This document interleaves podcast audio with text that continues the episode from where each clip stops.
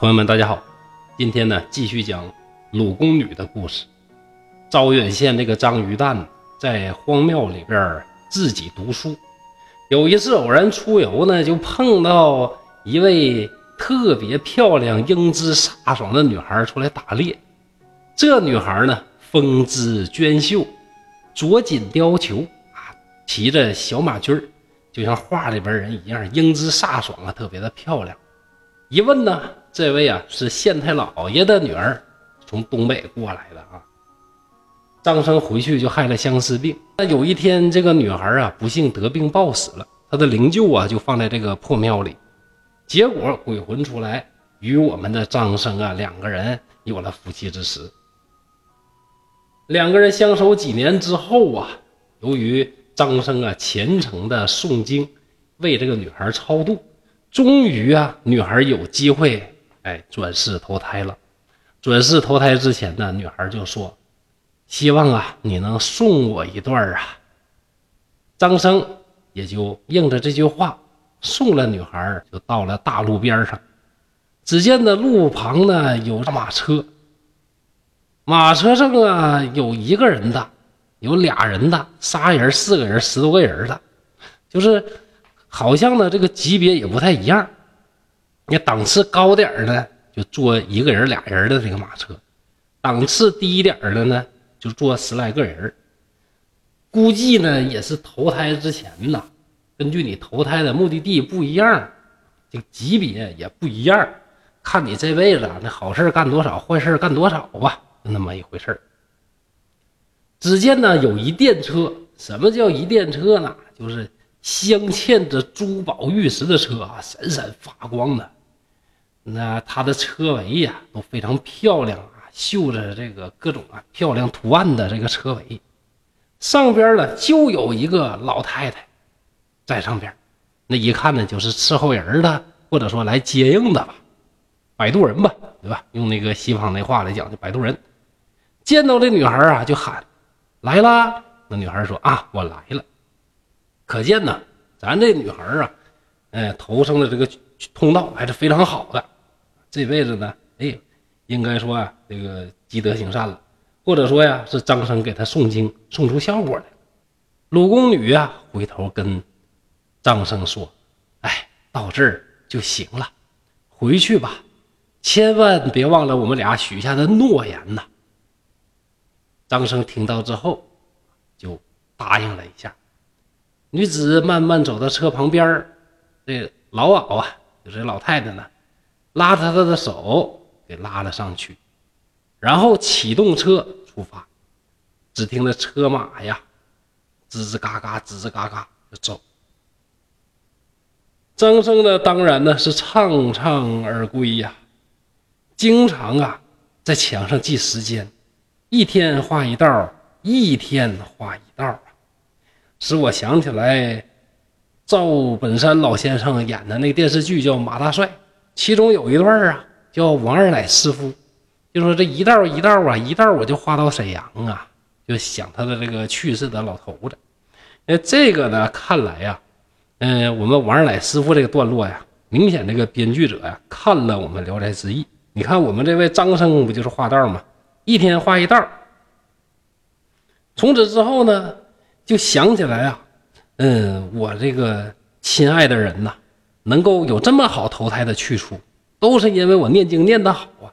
从此之后啊，念经就越发的虔诚了。可能啊，确实是感动了上天。有那么一天呢，梦到一个神仙，神仙就说了：“你呀，小伙不错，挺好啊。嗯，你现在呀，应该上哪呢？上南海去。”南海是哪儿啊？列位当然知道啊，那是救苦救难的观世音菩萨他在的地方啊。那张生就问那：南海太远了，我找不着啊。而且这个地方不光是远，它渺渺茫茫啊，那谁知道它在哪儿啊？诗人就说：嗨，南海呀仅在方寸之间。啥叫方寸之间呢？就是你心那个位置。这一亩三分地儿，这一小块儿就是方寸之间。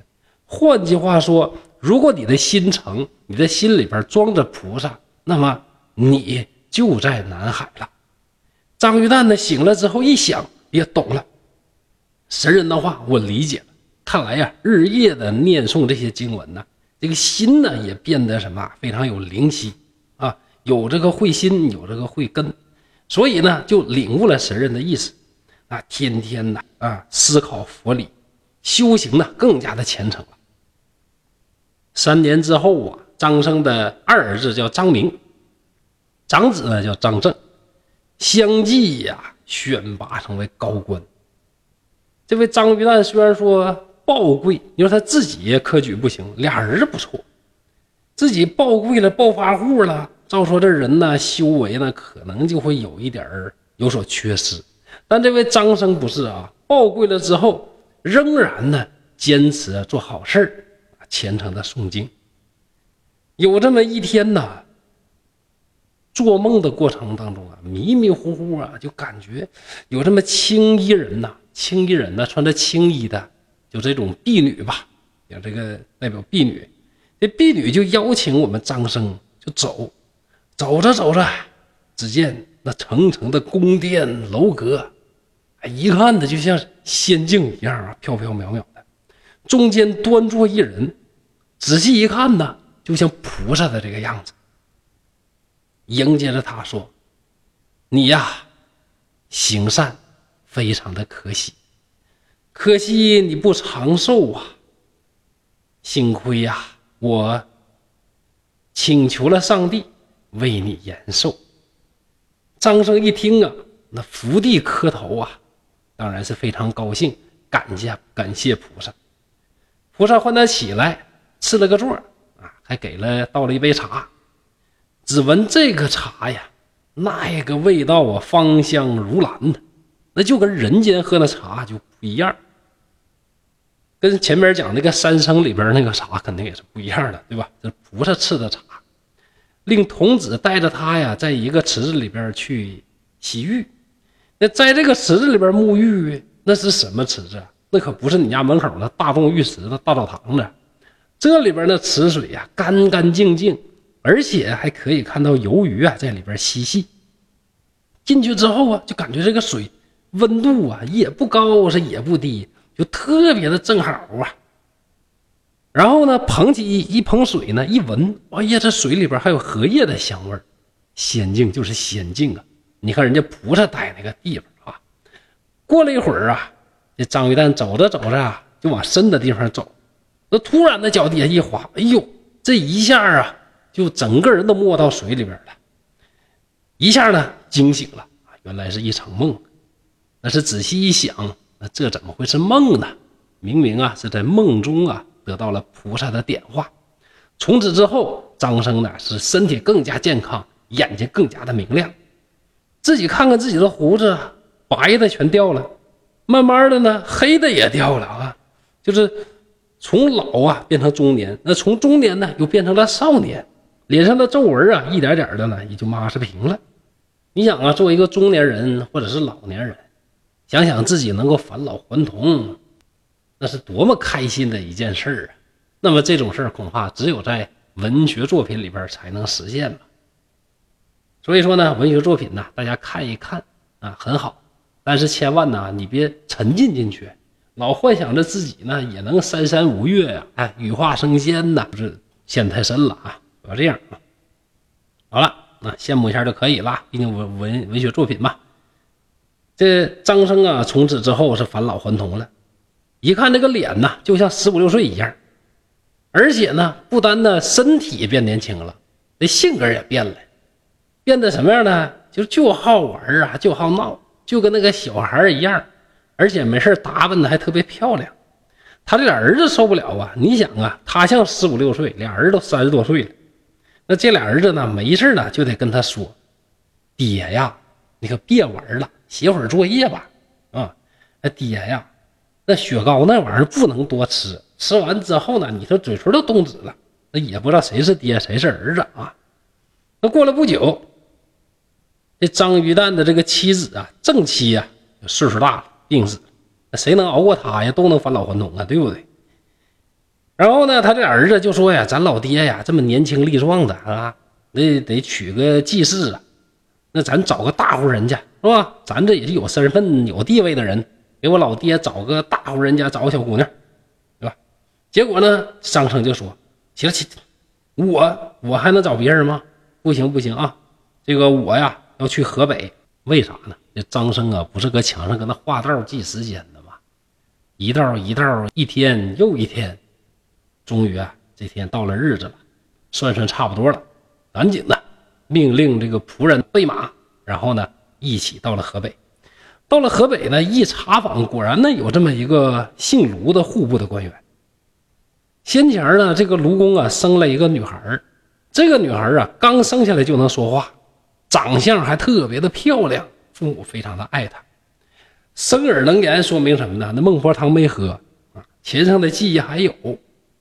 因为这女孩特别漂亮啊，又特别聪明。父母当然非常的喜爱，于是啊，呃，周围呀，这个什么有钱的、有势力的这些官宦人家呢，就纷纷呢就派媒人呢过来这个说媒。但这个女孩呢，无论如何说就是不同意。大伙就奇怪，说你究竟要找啥样的姑娘啊？哎，这女孩就说了，前生啊与人有约。那她的父母啊就问说具体咋回事啊？哎，女孩说了一遍，父母就笑了。哎呀，你这傻丫头啊！就你说这蟑螂，你数一数，这都过多少年了？那到今天呢，怎么的也得五六十岁了。人事变迁呐，沧海桑田。现在呢，要么呢，他就是骨头都已经朽烂成泥了；如果他现在活着，恐怕呢也是头发秃了，那牙也掉没了，那个老瘪头子。你说你还找他有什么用啊？他就来接你，你还能跟他走啊？就是有七彩祥云，他也踏不动啊！你说，那女孩说什么也不听。他的母亲一看呢，这女孩啊，这个志向这么坚定，咋整呢？跟老爷子商量，就说呀，告诉这门卫，不管谁来了都不让进，把咱女儿这个念想啊给他断了就完了。过了不久啊，这张生真真就来了，来了之后。这看门人就不让他进。张生回到这个旅馆呢，惆怅啊，无计可施，怎么办？得了，溜达溜达，暗访一下，看看究竟咋回事。这女孩呢，算了日子，感觉已经到了，为啥张生还不来呢？难道他是赴约了，另有所爱了，还是真的已经成为了种族的枯骨呢？那心情非常难过呢，就绝食。他的母亲就说。他呀不来，肯定已经是离开人世了。要不然的话呢，他就是被约被蒙了。那就这样的人呐，你说你还苦苦的守着他干什么呢？这罪过不在你呀。这女孩啊就不说话，但是呢，每天呢就高卧在床啊，就在那儿忧愁。这他老爹一看这闺女这样也不行啊，这么下去啊也不是个办法。心想啊，来吧，我总得见一见，那这个张生究竟是什么样的人呢？到底是有什么魅力能把咱家的孩子这个吸引的隔世仍然忘不了他的好呢？就借口啊，这个野游，那在野游的时候呢，就碰到了这个张生，一看这哪是五六十岁的老头啊？那这不是一个小伙吗？就很惊异，坐在草地上呢，一聊天哎呀，非常的倜傥豪爽。这卢公呢一看，这行啊，那闺女嫁给这小伙没问题啊，就把张生呢邀请到他家里边。那张生呢到了卢公的家里边，就问这个女孩的事儿。那老卢头呢就说：“哎，你先等一会儿啊，我进去告他一声。”女孩一听什么，张生来接我了，非常的开心呢，勉强的支撑病体呢就起来，隔着门缝往外边一看，这哪是我的张生啊？这一个小屁孩嘛，十多岁呀，就哭泣呀，回到床上，就怨他的老爹去骗他。老爹不是啊，这不是不是，他老爹就说不是啊。那他确实是张生啊，他有奇遇。那女孩哪能信呢？就是不停的哭啊。这老卢啊出来之后一看，没办法，就对这个张生啊不是很客气，准备下逐客令了。一会儿看这儿，一会儿看那儿。明显呢是不留客啊！张生一看呢，既然你怠慢我，没办法，走吧。这女孩啊，可怜呐，啼哭数日。再次的离开了人世，又变成了魂魄。哎张生这一夜就又梦到这女孩来了，隔世为人呢，居然还是不能相守。那两个人呢，这感情上面啊，也是非常的坎坷曲折。这女孩的鬼魂来了之后，就问说：“今天来的是您吗？那您的这个样子啊，跟当年的张生确实是不一样啊。那妾忧愤而死之后啊，打听了一下才知道，原来真的是你呀。”哎呀，现在还有补救，你呀，到土地池去招我的魂儿，招回来魂儿啊，我还能活。再晚呢，就来不及了。那张胜呢，醒了之后，就急忙的就跑到老卢家去看，果然呢，他家女孩死了两天了。张胜呢，非常的悲痛，进去啊就吊唁，并且把梦啊告诉给了老卢头。那老卢头呢，赶紧听这个话去招魂。老卢头啊，打开女孩的棺椁呀，一边喊一边祈祷。过一会儿呢，就听这个女孩的嗓子里边了，嘎啦嘎啦的有声音。忽然一看，嘴唇啊张开了，吐出来啊很多啊就凝成块的那种痰。然后呢，把她扶到榻上，一会儿呢，慢慢的就能呻吟，渐渐的能说话，慢慢的意识啊也清晰了。那卢公啊，老卢头当然非常开心。就请客人出置酒高会，那现在也没啥事了，就细唠吧，就问问这小伙啊，你究竟是哪儿的人呢？咋回事啊？那具体怎么回事啊？老家那都有几口人啊？对吧？那一打听啊，哎呦了不起呀！张生呢也是大户人家，跟老卢家是门当户对，于是呢两边呢就择吉日成婚了。张于旦待了半个月，携女而。两口子在一起生活，就像少年的夫妻一样。你想，这两位，一位是什么转世投胎了，一位呢返老还童了。你看这玩意儿好不好啊？这隔世的夫妻呀，更甜蜜吧，而且还是年轻的，浪漫吧？不知道啊，都以为这俩儿子儿媳妇那他俩真正的儿子和儿媳呢？大家都以为是公公婆婆呢。你这玩意儿有意思吧？这老卢头啊。到了第二年就去世了，卢公的儿子啊年龄很小，老爹一去世啊，顿时倚靠就为豪强所欺辱，家产呢也开也快啊让这帮豪强啊给占没了。幸亏张生啊厚道，把自己的小舅子啊给接回来，在自己家里边养起来，安了家了。这就叫什么呢？情之所钟，故不以生死隔也。就是说，真的感情所致到了一定的程度，连生和死都不能相隔呀。那这就是我们中国人浪漫的那种情怀。而且为了避免成为老少配，故事里边还特意安排了张鱼蛋返老还童的。那这又说明了什么呢？爱情不但能超越生死，还能使人返老还童，变得年轻。所以呢，本故事您可以认为啊，是。蒲松龄啊，YY 能力太强了，也可以认为啊，在蒲松龄的眼里边，爱情啊高于生死，高于一切，让人快乐，让人年轻，让人呐能够战胜一切的障碍。这就是蒲老先生啊对于爱情的讴歌。但是这个故事有一点挺愁人，就说着说着呢，突然的张鱼蛋呢就有老婆了，而且呢，他这个老婆呢还生了俩儿子。你说鲁小姐和张鱼蛋分手的时候，老张是不是也三十多岁了？过了三年，他的次子、长子啊相继的做官了，说明啥呢？就是他跟鲁小姐这个恋情啊，确实是发生在他娶妻生子之后，那也是地地道道的婚外情。细数《聊斋》故事，这样的事儿啊太多了，基本上这个人鬼恋、人狐恋都是婚外情啊，都是有正妻的。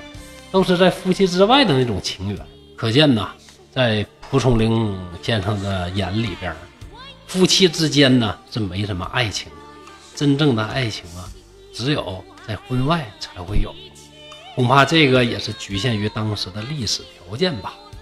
好，今天鲁宫女的故事就到这儿了，是不是浪漫的婚外情故事呢？那各位仁者见仁，智者见智。好。刘侃山在沈阳，祝大家幸福快乐。希望大家继续关注东北话趣说聊斋故事后面的精彩内容。再见。